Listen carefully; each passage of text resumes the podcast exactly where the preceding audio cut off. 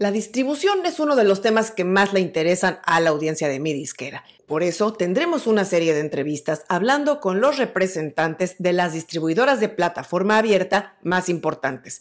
En esta ocasión tenemos con nosotros a Mario Sánchez de CD Baby. Mario Sánchez es el Managing Director de Downtown México, que es la empresa madre de la distribuidora CD Baby. Además de ser especialista en distribución digital, Mario es músico, compositor y director artístico, conocido sobre todo por su trayectoria con la banda mexicana Austin TV. Desde sus primeras épocas con sus proyectos musicales, Mario aprendió de forma autodidacta varios de los temas clave para el artista independiente. Así es que cuando CD Baby decidió abrir oficina en México, ¿Quién mejor que alguien como Mario, que ya conocía la forma en que operaba la empresa y muy importante, que estaba bien conectado con la comunidad de artistas y la industria musical? Así es que sin más, vamos con la charla con Mario Sánchez de CD Baby. Mario, un gusto tenerte hoy en mi disquera, bienvenido. Un placer, eh, qué bueno que estamos hablando, de verdad me gusta mucho contenido y es un honor para mí poder formar parte y quedar inmortalizado en estos videos que publicas. Pues muchas gracias, Mario. Y vamos a entrar en materia porque me encanta tu perfil porque tú has estado en los zapatos del artista, del artista independiente y también estás ahora en los zapatos pues de la distribuidora. Entonces me gustaría que nos dieras de entrada una perspectiva de cómo ves tú los retos y las oportunidades para el artista independiente en este contexto actual. Pues los retos son un montón porque ahora eh, tu música tiene que intentar traspasar todas las barreras posibles, bueno, las fronteras más bien. Eh, y antes era, es un poco inimaginable, entonces pues te, te enfocabas como independiente, pues primero tu ciudad, luego el país y ir creciendo, ¿no? Ahora sí creo que debes de enfocarte en todo el mundo desde el inicio, al menos en Latinoamérica o, donde puedas permear tu, tu, sonido. Y eso es un gran reto, pero eso también es una gran oportunidad porque bien se sabe que hay artistas que no precisamente en su, en su nicho es donde van a, triunfar. Eh, está el caso de Café Tacuba, que me parece que cuando empezaron a realmente eh, tener una eh, una, una, cantidad de escuchas interesante fue cuando empezaron a viajar hacia Chile y, no precisamente en México, ¿no? Entonces, puede pasar, pero también invito a que no pensemos siempre eso, ¿no? Porque sí me topo artistas que me dicen, no, es que nadie entiende mi música aquí. No, no, no, a ver, igual y tu música no está tan buena, pero eh, esa es una oportunidad que hay que tomar en cuenta. Claro. Y, hablando de este tema de las fronteras, que bueno, obviamente en esta época que se han democratizado las maneras tanto de lanzar la música como de promocionarla. Eh, pues obviamente hay más música que nunca para que las plataformas hagan la labor de, marketing o de promocionar. Entonces, en tu experiencia, hablando todos los días con las, con las plataformas como Spotify, Apple Music, Tidal, Deezer, etcétera, eh, ¿dónde ves tú que son las, eh, las áreas de oportunidad para un artista independiente en cuanto a que su proyecto sea tomado en cuenta? Porque están a la par también de los artistas que lanzan en, la, en las compañías transnacionales. Entonces, tú que trabajas con tantos artistas que están empezando o están en este medio camino, ¿dónde crees tú que tienen más oportunidad para mostrarse, para que los tomen en cuenta? Yo creo que donde más te van a tomar en cuenta es en, eh, primero en tus nichos, ¿no? O sea, eh, ir a buscar a tu público, en donde, es que también depende, eh, pues, yo soy muy de la idea de que no hay, bueno, seguramente también, que no hay un traje que le queda a todos, ¿no? No hay un traje a la medida para todo el mundo, ni, este, ni hay una receta. Entonces, dependiendo la música que estés creando o que quieras proponer, creo que por ahí hay que empezar. Si haces música clásica, seguramente el camino va a ser bien distinto a que si haces reggaetón o si haces heavy metal.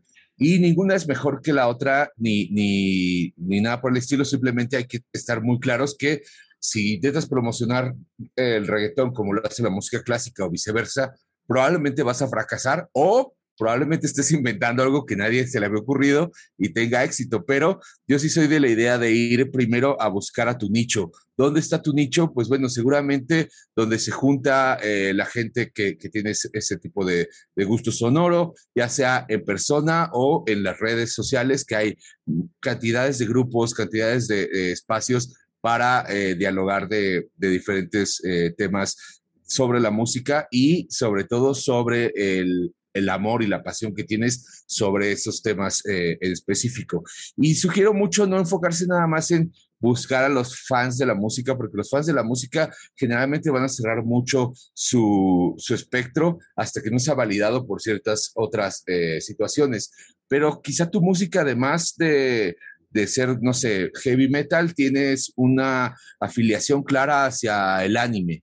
Entonces quizá ah, sea buena idea empezar por, eh, por ir a hablar con la gente del anime, pero siempre buscando, eh, uno, respetar, ¿no? Las, las comunidades y dos, entender cuál es, o sea, es, es horrible cuando llega alguien de una comunidad, ya sea en un grupito de amigos que estamos hablando en persona o en una comunidad de línea y no lo conoces y llega y empieza a bombardear, vengan a escucharme, vengan a escucharme, ya, mi sencillo, mi sencillo. Oye, es que no somos, eh, no puedes tratar a tu, a tu proyecto como un producto Coca-Cola, pues eh, tienes que enamórame, ¿no? O sea, primero cuéntame tu historia y ahí es donde entra el storytelling del que yo siempre hablo y es bien importante que que lo entendamos y no tienes que ser un experto en music business ni en marketing para entender cuál es el storytelling, ¿no? O sea, cuál es la historia de, eh, no sé, de Gloria Trevi. Digo, esa la inventaron, ¿no? Pero todos sabemos cuál es. Según esto, eh, trabajaba cantando en los camiones de Monterrey y de ahí se vino para acá y yo qué sé. Bueno, y luego ya la otra historia que no es, esa no es ficticia, que... que esa no la vamos a tocar hoy. Que para nada la vamos a tocar y eso no fue para nada marketing, pero bueno, lo que voy es, todo, piensen en cualquier artista que les guste, el que sea, todos tienen un storytelling, ¿no? Eh, que es lo que yo llamo la sombra del artista y para ver tu sombra, pues tienes que o ponerte eh, con el sol detrás para poder verte o, este, o ponerte en un espejo, pero todos la tenemos, todos la tenemos y no tiene que ser una historia dramática, ¿no? Puede ser, me saqué la lotería, soy millonario y por eso hago reggae, porque no tengo ninguna preocupación en el mundo.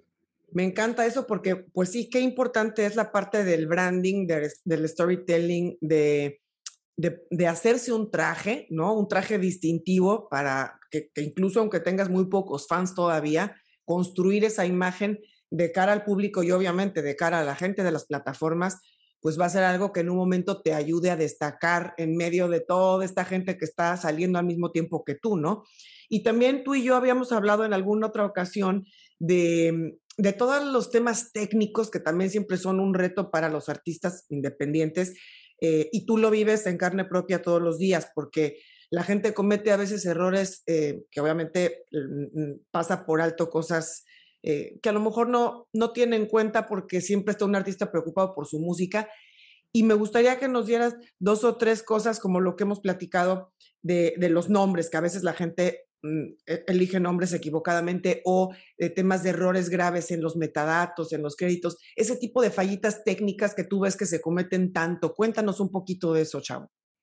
Sí, yo creo que es muy importante desde la elección del nombre eh, ya tener clara lo que estás haciendo. Es decir, puedes cambiar el nombre después, pero no sería lo correcto porque ya estás tirando un poco a la basura todo lo que vayas construyendo.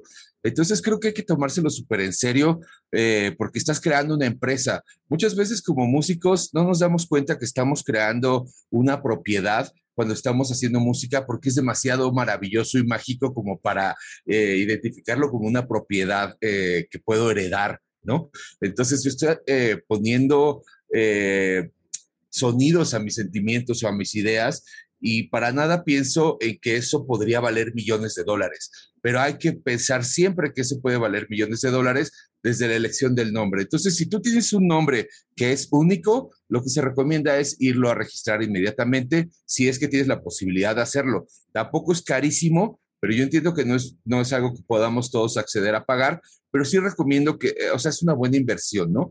Y eso te asegura que ya hiciste una búsqueda en la cual no te aseguras que no hay nadie más que se llame así, porque eso va a hacer un montón de daño. Eh, he, trabajado con artistas, no solo que tienen, por ejemplo, comentábamos la vez pasada, que el artista se llama burbuja, ¿no?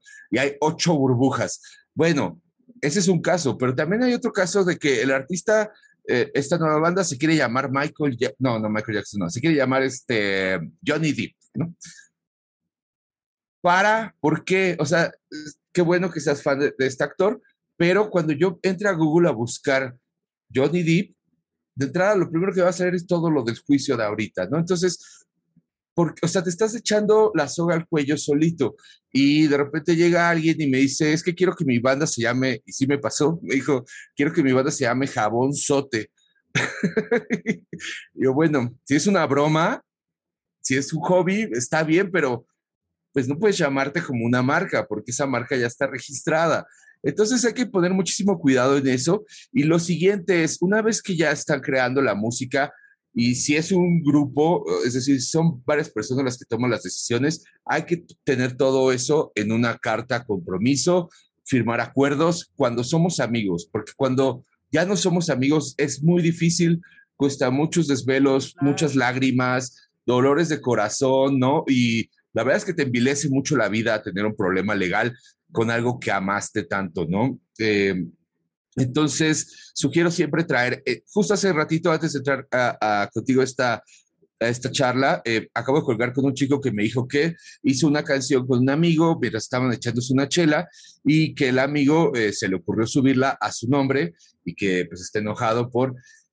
Y yo pues sí, claro, el amigo fue mala onda, pero es que así pasa, tiene que, o sea, cuando terminas de hacer la canción, perdón que mate el, vibe, chicos, pero todos vamos a firmar aquí. Qué nos corresponde, porque, por ejemplo, si estamos en el estudio y alguien está, no sé, está el novio de la tecladista este, invitado y se le ocurre a él meter y hacer un coro y ese coro hace que la canción sea redonda y sea popular, él merecería tener una parte, ¿no?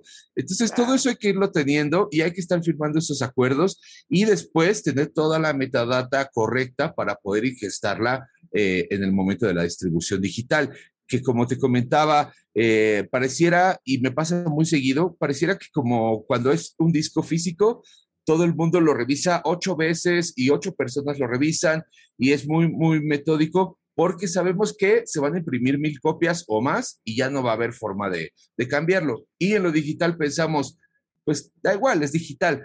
No da igual, exacto, pero hay plataformas como CD Baby que no te permite hacer correcciones más que muy específicas, si hay una falta de ortografía o cosas por el estilo, pero no puedes agregar a compositores, no puedes agregar productores, pero además, si hay una falta de ortografía, se ve bastante mal eh, a menos de que sea este, a propósito, ¿no? Pero, pero yo sí sugiero que tengan una lista de qué es todo lo que tiene que llevar eh, la metadata, que sería pues nombre de las canciones, compositores, productores, si hay artistas invitados, no tienes la cantidad de, casos en los que suben las canciones y había artistas invitados y no los nombran. Los ponen. Y eso pasa porque eh, cuando lo sube alguien, igual está así haciéndolo rápido y no lo trae en la mente, pero si ya tienes la lista y ya revisó esa lista de datos todo tu equipo, pues listo. Y si eres tú solo, pues pídele a, alguien que, que, te ayude, ¿no? Pero alguien que, que, yo siempre soy de la idea de que está chido tener en tu equipo a alguien que te sepa decir que no, ¿no? Que, que, que no, porque si hay casos en los que de repente escuchas la música y, y sientes de que es que quién le está diciendo que sí canta bien, ¿no? Porque alguien le está diciendo que canta bien y la verdad es que estás frustrando la vida de alguien que pudo haber aprendido a cantar si no le hubieras dicho, está, está maravilloso, mijito. Claro. De acuerdo. Y hablando de buenas prácticas y de, consejos, entrando de lleno a las plataformas, si nos compartes, Chavo, algunas eh, buenas prácticas que veas que los artistas suelen pasar por alto en cuanto a Spotify, en cuanto a su perfil, ¿qué notas tú que se les va siempre? Pues mucho veo que quieren subir un track de un día al, para otro. Eso es pésimo. Hay que subirlo con tiempo, sobre todo si ya tienes su perfil de Spotify creado, un Spotify for Artists.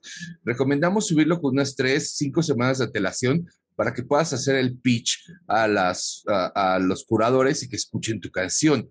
Si Spotify abrió la opción de eh, que les propongas tu música para sus playlists, es porque lo van a escuchar. No tiene sentido que lo abran si no lo van a hacer, pero tienes que ponerte esos zapatos y pensar que ellos tienen un montón de canciones por escuchar todo el tiempo.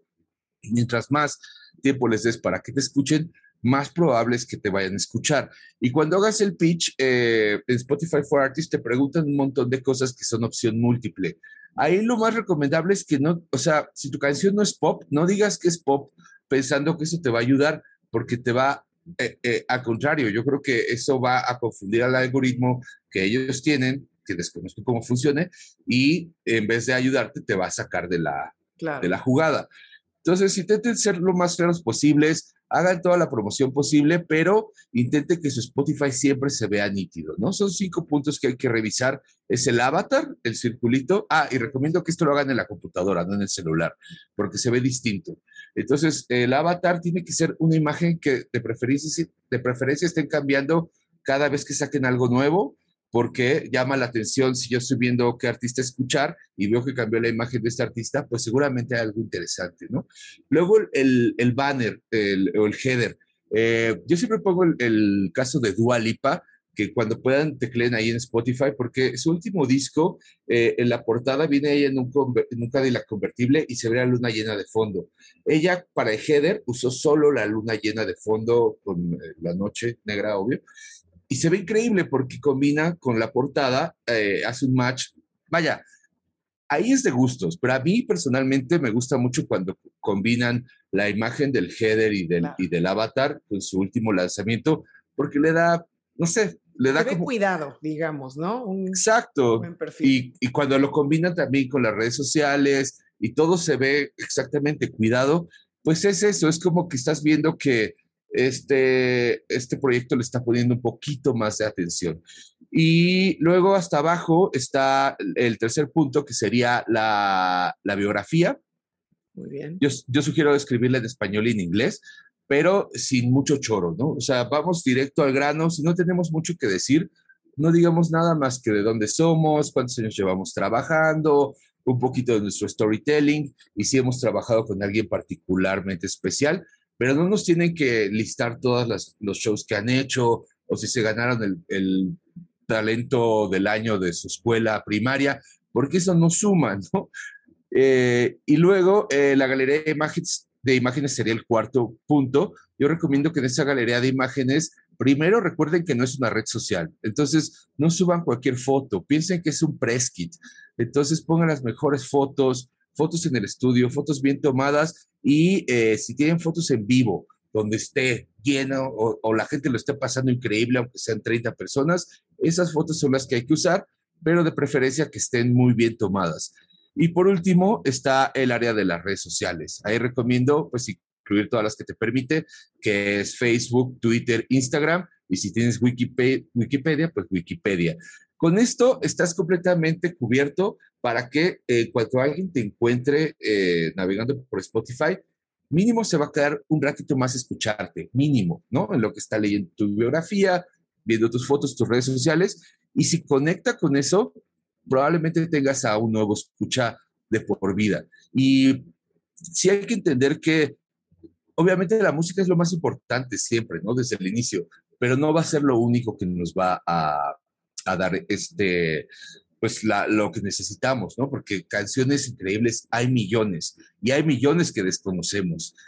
¿Por qué? Porque no había esta forma de, vincularlas con, las personas. Claro, y también esto que dices es muy importante porque un perfil bien completo, bien atendido, bien cuidado, también cuando un curador que recibe tu música va a tu perfil y si ve que está patas para arriba, que no tiene fotos o algo, la verdad es que le va a dar muy mala impresión. Entonces, es crucial esto que mencionas. Y siguiendo, Chavo, con el tema de eh, las buenas prácticas, lo, equivalente en YouTube, ¿qué mencionarías tú que es crucial poner atención? Primero, trabajarlo como músicos, porque veo que no lo trabajan todos, pensando que como no tienen videos oficiales, pues ¿para qué? ¿No? Entonces, no tienes que trabajar YouTube nada más cuando subes un video oficial. Es más, sugiero no hacer videos oficiales de grandes eh, cantidades de dinero si no tienes ese dinero todavía de regreso, porque de verdad me duele un montón y lo he visto infinidad de veces. 50 mil pesos puse para mi video. Y yo de que, ¿cuándo has ganado 5 mil de tu proyecto? 5 mil, nunca. Y estás invirtiendo 50 mil. Es imposible que los vayas a recuperar. Eh, mejor invierte eso en redes sociales, en imagen, yo qué sé.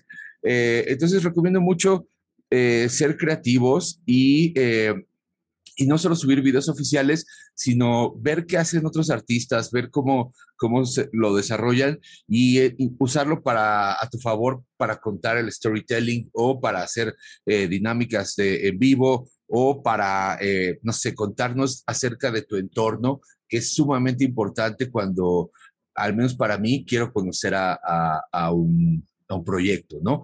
Eh, digo, podemos hablar del K-Pop que lo lleva a otro nivel, pero el K-Pop no sería lo que es, digo, por muchas razones, pero eh, una de las razones principales es porque eh, todo el mundo, le gusta o no le gusta el K-Pop, puede entrar a los canales de, estos eh, proyectos y ver la cantidad de esfuerzo y tiempo y dedicación que hay, ¿no? Ensayos, coreografías, peluqueros, pruebas de vestuario, es impresionante. Y puede que a ti no te interese eso, pero lo estás viendo y entonces eh, sabes que existe.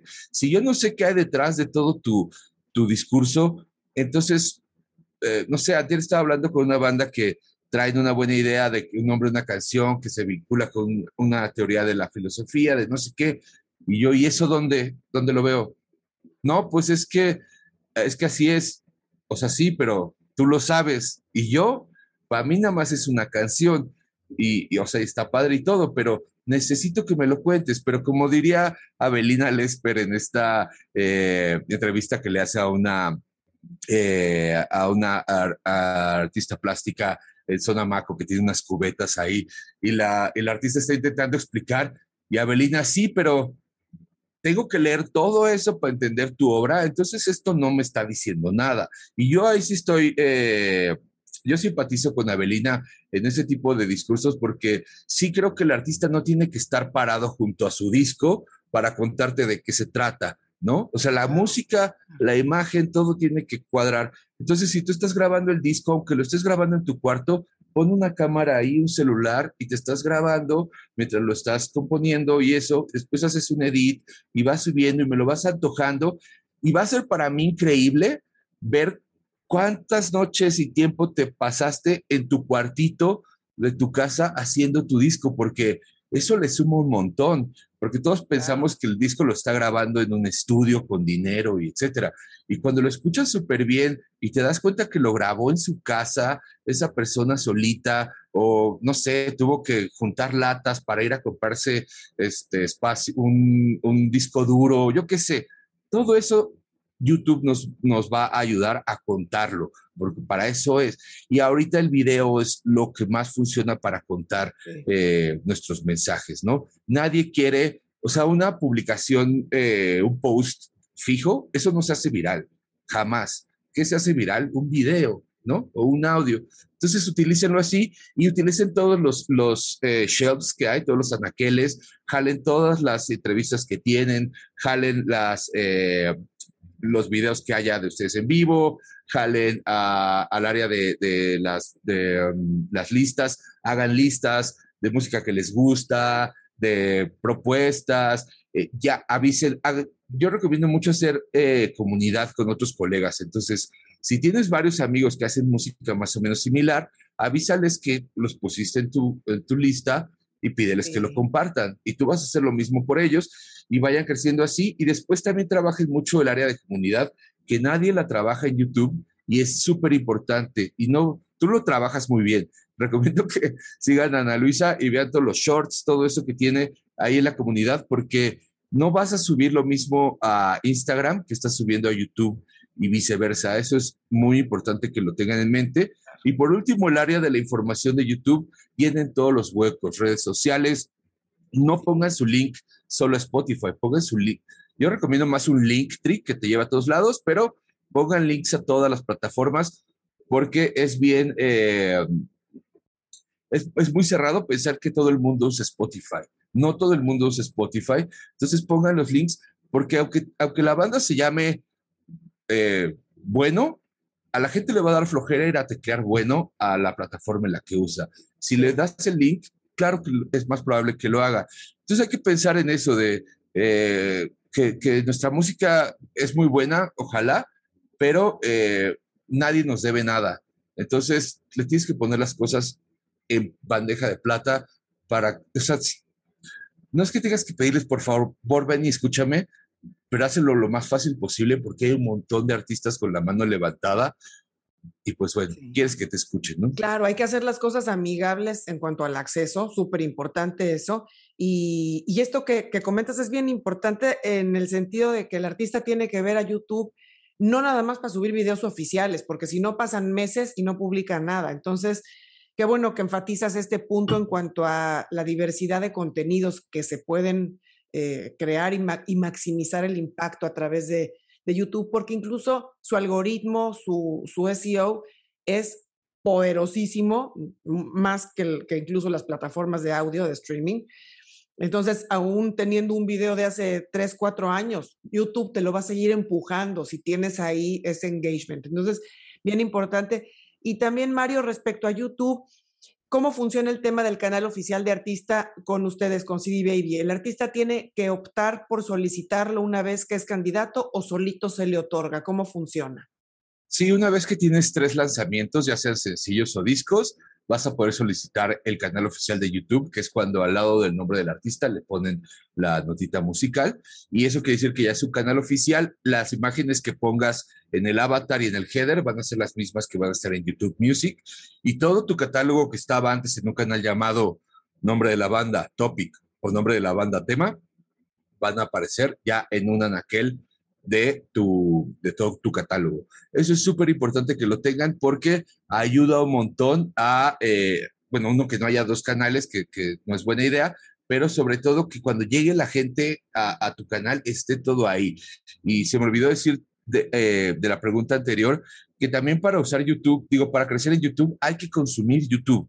Es imposible trabajar YouTube sin consumir YouTube, porque si solo te metes a YouTube para ver Edgar se cae, o los goles de, de, Messi, pues obviamente no tienes ni idea de qué es YouTube, estás viendo la tele eh, en, el, en, la computadora. Lo que tienes que hacer es consumir mi disquera, eh, Alvin, eh, Jaime Altozano, eh, quien quieras, ¿no? Ahora me gusta mucho el contenido de José, en fin, hay, hay, muchos músicos y músicas y gente de industria que está creando pues, contenido y bueno, no tienes que con, eh, consumir eso nada más. Yo, porque estoy loco y eh, estoy siempre en el mismo tema, pero este, o sea, hay mucho, mucho contenido muy interesante, muy padre, pero sí, porque de repente como músicos eh, veo mucho de que, sobre todo ahora en la pandemia, ¿no? De que es que, ¿qué hacemos? Vamos a subir videos enseñándole al público a tocar nuestras canciones.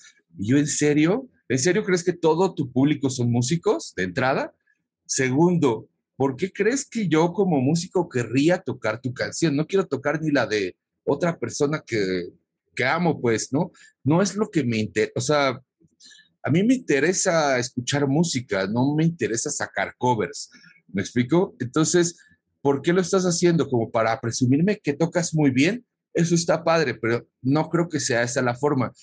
Pero a lo que voy es como que siento que es lo único que se les ocurre porque no han consumido YouTube, no se han dado cuenta que tú puedes hablar media hora frente a la cámara sin hacer ediciones y cambios y tener luces, porque si tú tienes unas buenas ideas para compartir, el público va a empatizar con eso. Y tienes que también darle una, una personalidad, creo, a tu proyecto. Eh, yo soy mucho de la idea de si tú estás en contra de algo, eh, manifiéstate en contra de ese algo, porque si un artista es completamente hermético, eh, y no, y no, no, no, o sea, esto, yo soy bueno, yo, o sea, yo no soy ni de izquierda ni de derecha, yo no estoy en contra ni a favor de nada.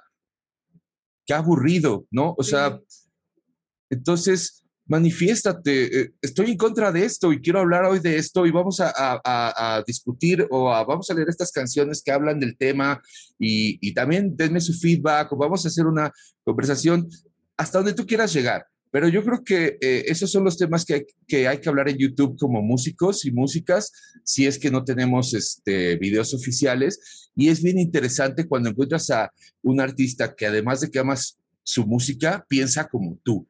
En ese momento es, ¡fum! O sea, ya hiciste un match que no te paga ninguna campaña promocional.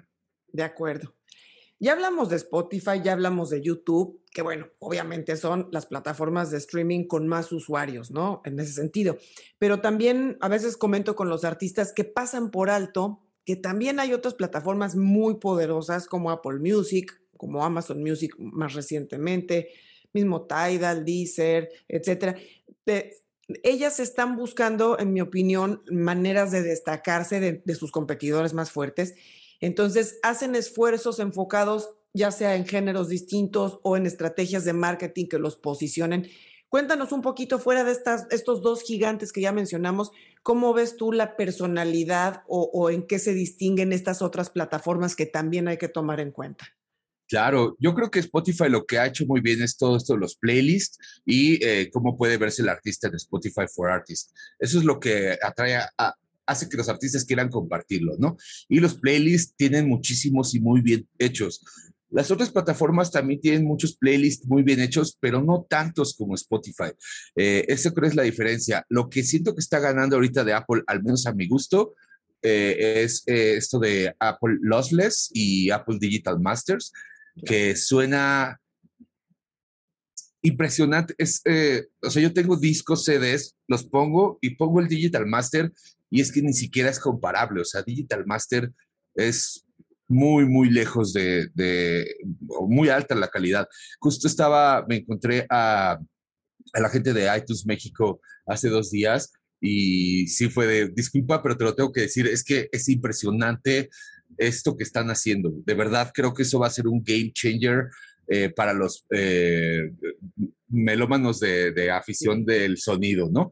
Que yo no me considero de esos, pero esta, yo siempre era como de, llegaba a un estudio y checa estos audífonos, suenan increíbles. Y yo, pues sí, suena padre, pero no noto mucha diferencia. En, en el Apple Digital Master, la verdad es que no tienes que ser nada eh, conocedor para, eh, exacto, para ver la diferencia. Entonces, eso va a, a, cambiar todo el juego. Amazon, el asunto que tiene Amazon Music es que Amazon no tiene nada que perder. O sea, Amazon, vaya, está eh, dirigido por el hombre más rico del mundo, quizá, está este, intentando llegar a Marte, ¿tú crees que no tiene dinero para mantener a Amazon Music todo el tiempo que sea necesario hasta que sus eh, rivales este, perezcan?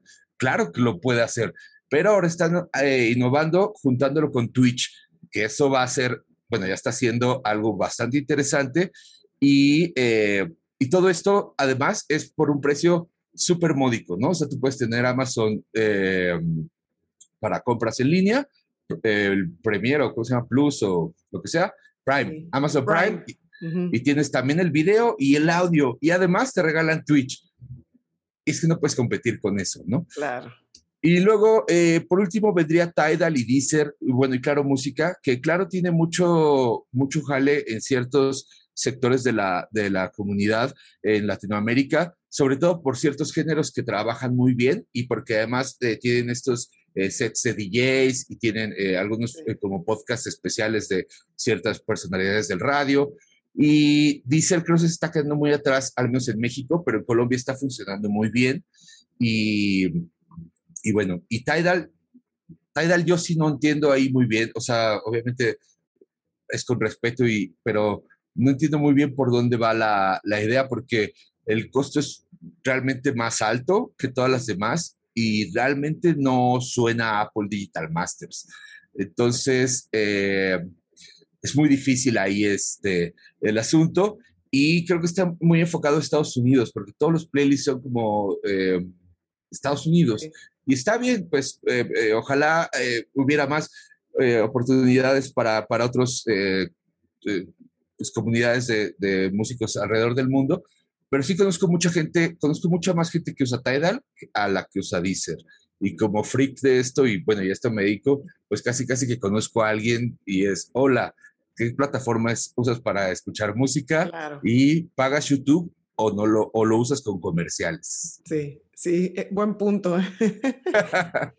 bueno, y, cambiando un poquito el tema, me gustaría que nos contaras, siendo CD Baby una distribuidora de plataforma abierta, es decir, aceptan a cualquier músico que quiera subir sus canciones sin necesidad de que sea muy popular, etcétera tienen una cantidad bestial de clientes, de usuarios, ¿no?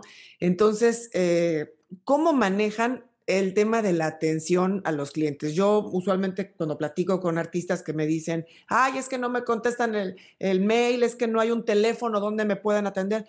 Cuéntales un poquito a, la gente que nos escucha cómo funciona en una plataforma de este tamaño, en una distribuidora de estas dimensiones, la atención a clientes. Es una locura. En México tenemos más de 15 mil artistas, nada más en México. Y no es el país que más artistas tiene en CD Baby, es Estados Unidos, obviamente. Allá debe alrededor de 50 mil o más.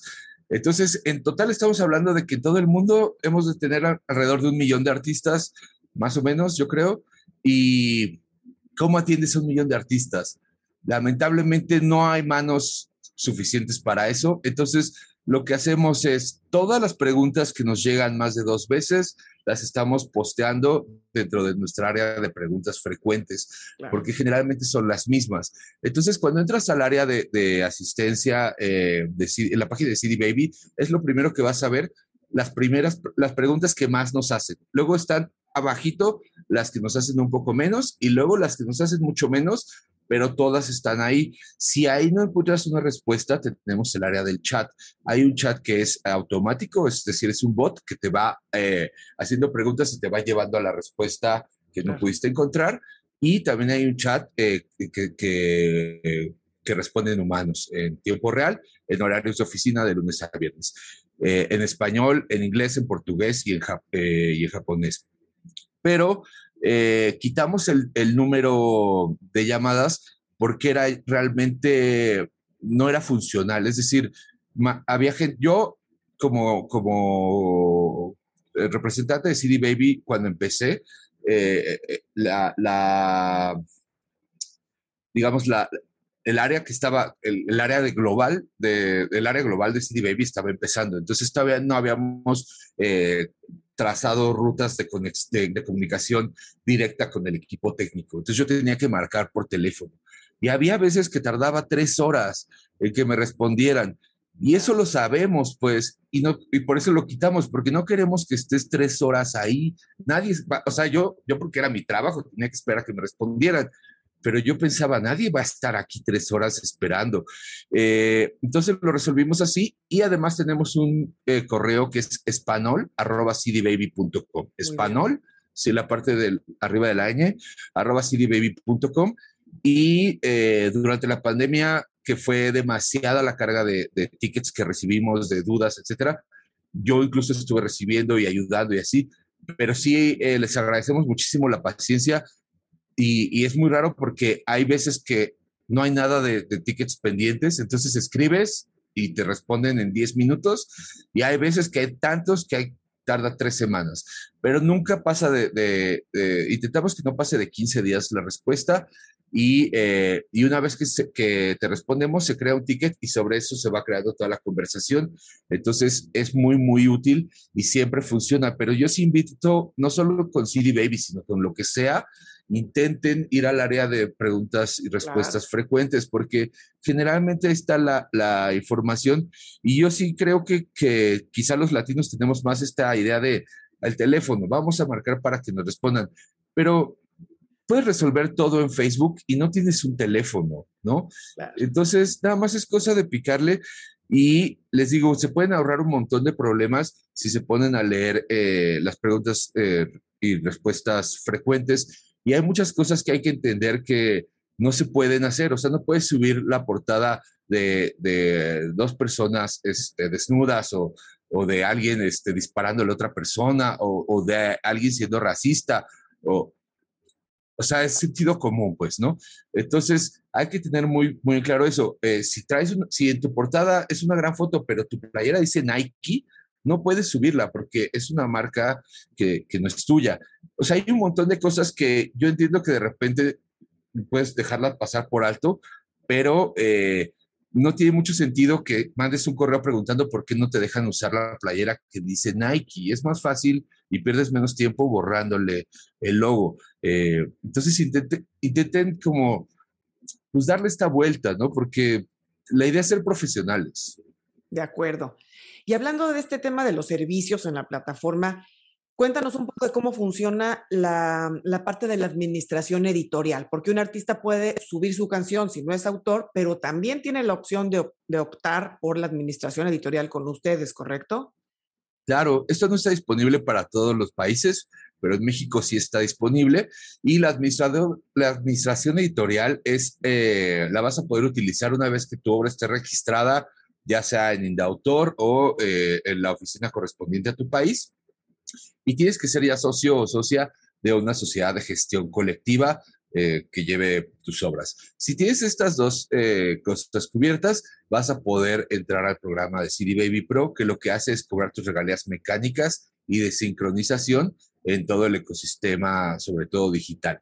Eh, esto tiene un costo extra porque pues vamos a recolectar más dinero para ti, pero no recomiendo que lo hagan si, si no tienen estas dos cosas que dije, estos dos requisitos, tener su obra registrada y ser socio eh, de una sociedad de gestión colectiva, pero además no recomiendo que lo hagan si no tienen una, un ingreso que vean que está siendo constante, porque es un dinero extra que puedes pagar si lo tienes, es decir, nunca está de más pagar un extra para tener tus regalías mecánicas de regreso, pero si tu propia obra no está generando un dólar, no vas a generar un dólar de regalías mecánicas. Entonces, hay que buscar eh, siempre y es muy importante, siempre lo digo, tener una lista de gastos e ingresos, e ingresos de, nuestro proyecto y tener clarísimo cuánto estamos generando y cuánto podemos invertir y no, no pensar que porque dice pro es profesional y yo quiero ser profesional, sabes que es profesional tener una lista de gastos e ingresos, no contratar un servicio que no has entendido. Entonces, los invito yo siempre a que lean y a que entiendan. Y tenemos un montón de información en nuestro blog que se llama Músico Do It Yourself, Músico Hazlo Tú Mismo. Ahí está toda la información que necesitan saber de qué es una editora, cómo se, qué es la administración editorial, porque muchas veces se confunde SACEM, ¿no? La Sociedad de Gestión Colectiva o BMI, con una editora, y bueno, Sakem sí tiene su editora, Sakem Directo, pero este no es el caso, ¿no? Entonces, hay que entenderlo antes de contratarlo. Sí, y es bien importante. Justamente en, el, en las notas del programa vamos a dejar el, el, link, el enlace al blog, porque el blog de CD Baby, tengo que decir que es mm, buenísimo. La verdad es que es una fuente de información de lo más completa. Eh, yo leo tanto el de en inglés como el de español y el de español no tiene nada que pedirle al del inglés, al de inglés está muy parejo en cantidad de contenido, eh, en actualización, por supuesto. Entonces sí los invito a todos a que se den una vuelta, eh, que estén pendientes de este blog porque constantemente están publicando novedades y buenas prácticas que hay que seguir. Y si eh, ustedes no son socios de CD Baby, bueno, si no son CD Baby y quieren un administrador editorial, recomiendo mucho Songtrust, que es una empresa que también represento. Y en la página de Songtrust, perdón, vino eh, Tripa a saludar. Hola. Este, y Songtrust tiene un montón de información, se, funciona igual que CD Baby, es decir, hay un montón de PDFs con información y textos. Y yo he leído todos y no tienen idea de todo lo que he ido aprendiendo y eso que ya llevo muchos años aprendiendo, ¿no? Y siempre hay algo extra que puedes aprender. Entonces recomiendo Songtrust si no están con CD Baby para tener un administrador editorial.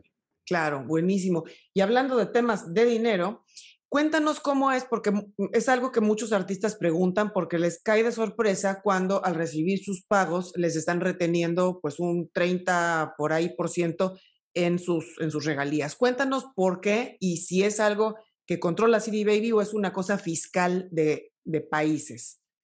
Claro, si tú no vives en Estados Unidos y usas CD Baby, es importante que actualices tus datos de pago y, y, la información fiscal para indicar que no vives en Estados Unidos y que no eres una empresa. De esa forma, no vamos a cobrarte el 30% de, de comisión fiscal que nos exige Estados Unidos para los habitantes de Estados Unidos. Si eh, tu caso es que vives, por ejemplo, en México, vas a indicar que vives en México, por favor no mientan, ¿no?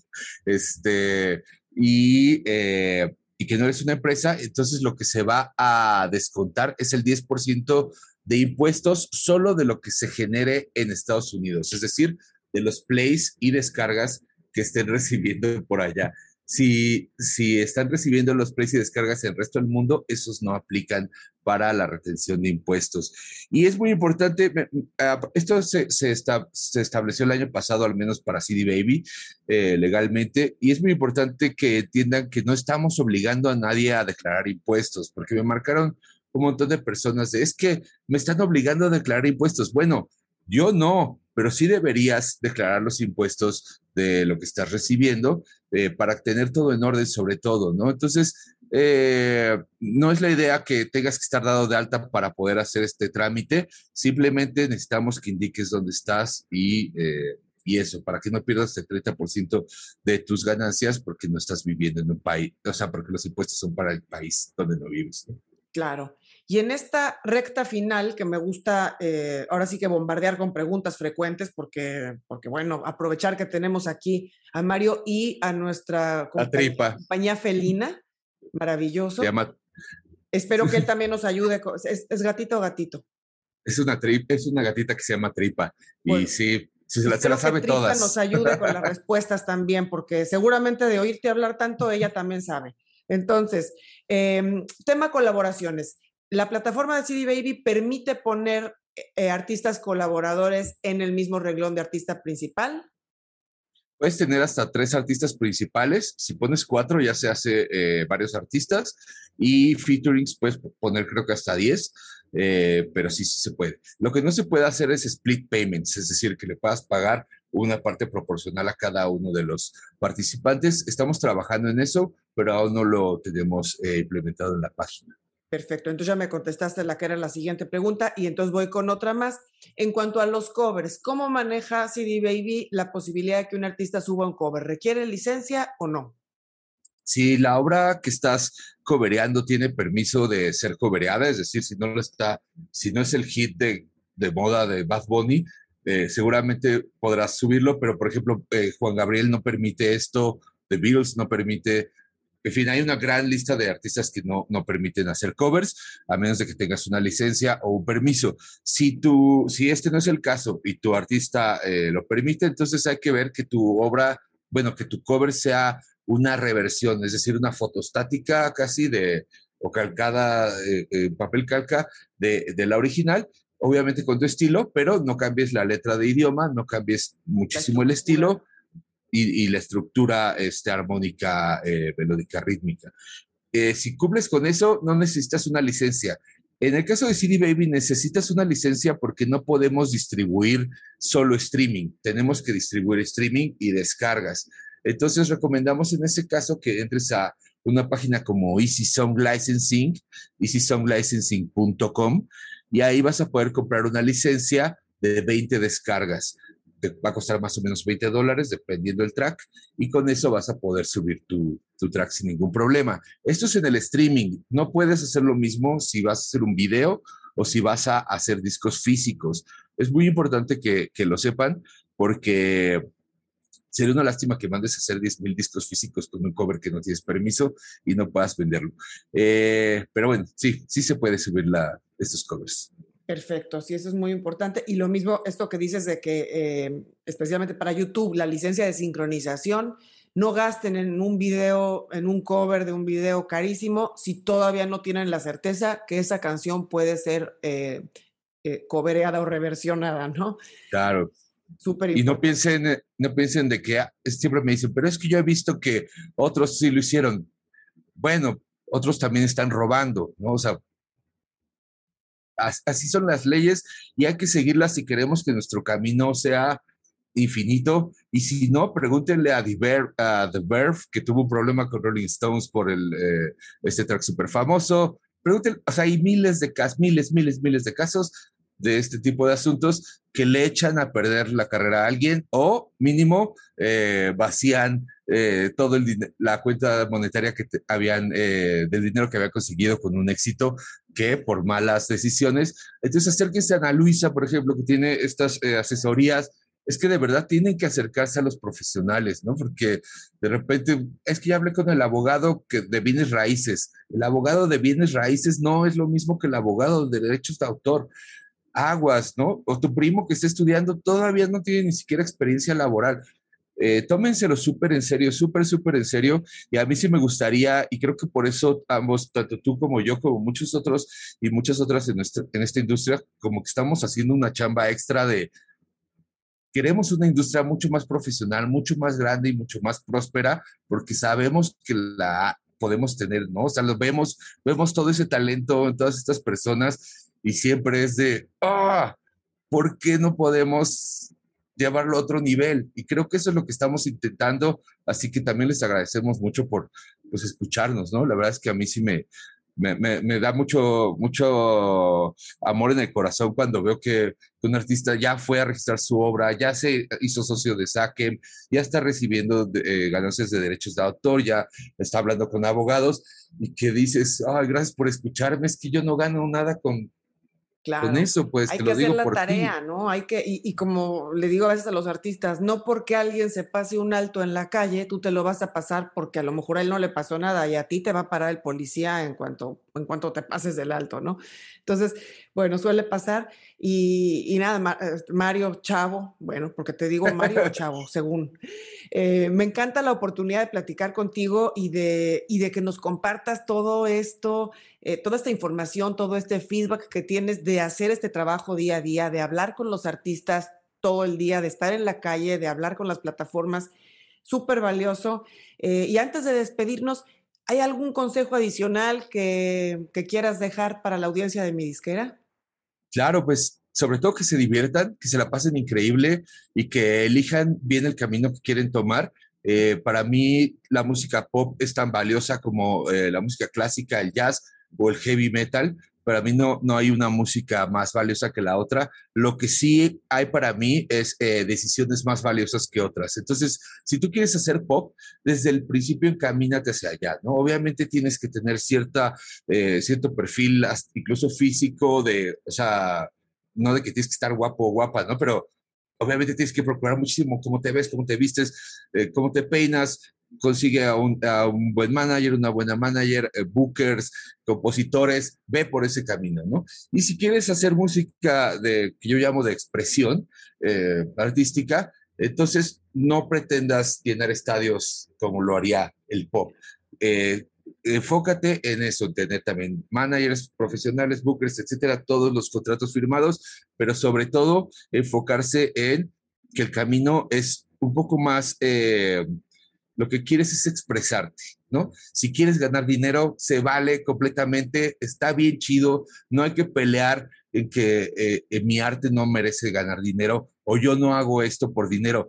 Ya sabemos que no lo haces por dinero, pero si tú no ganas dinero, no vas a poder seguir haciéndolo. Y tanto te lo pierdes tú porque te estás frustrando y te estás tapando algo en el corazón, como nos lo perdemos nosotros y nosotras por no poder eh, encontrar una luz sonora que nos ayude a ponerle palabras y melodías a lo que estamos sintiendo. Entonces, creo que es algo bien bello poder hacer una comunidad artística en la que de verdad nadie va, o sea, cuando ves a un artista que le está yendo súper chido, Nunca piensas, ah, tiene dinero.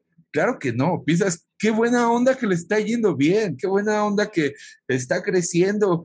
¿A quién piensas qué feo que tiene dinero? Pues al dueño de Amazon, pues, ¿no? O sea, digo, y no le tiro mala onda, pero es como, ahí sí, ese sí es capitalismo duro y puro, ¿no? cruel. Esto, exacto. Esto es, eh, pues, nada, pasó que nacimos en el capitalismo y para que puedas seguir haciendo tu arte necesitas ganar un dinero. Entonces, cobren por todo lo que hagan, cobren bien, no hagan chambas gratis, hagan acuerdos. Si los invitan a hacer una música para una película, no cobren dos pesos, revisen el contrato, vean que ustedes sean dueños de la obra si es posible, que la puedan explotar hacia el futuro, en fin, vean todos los, todos los videos de mi disquera, ahí está toda la información, pero de verdad, eh, después de todo esto que digo, así disfrútenlo, pásenlo increíble, vivan cada momento y recuerden que eh, mañana podemos no despertar, ¿no? Entonces, pongamos toda la, emoción y la energía y, cada show salgan a darlo todo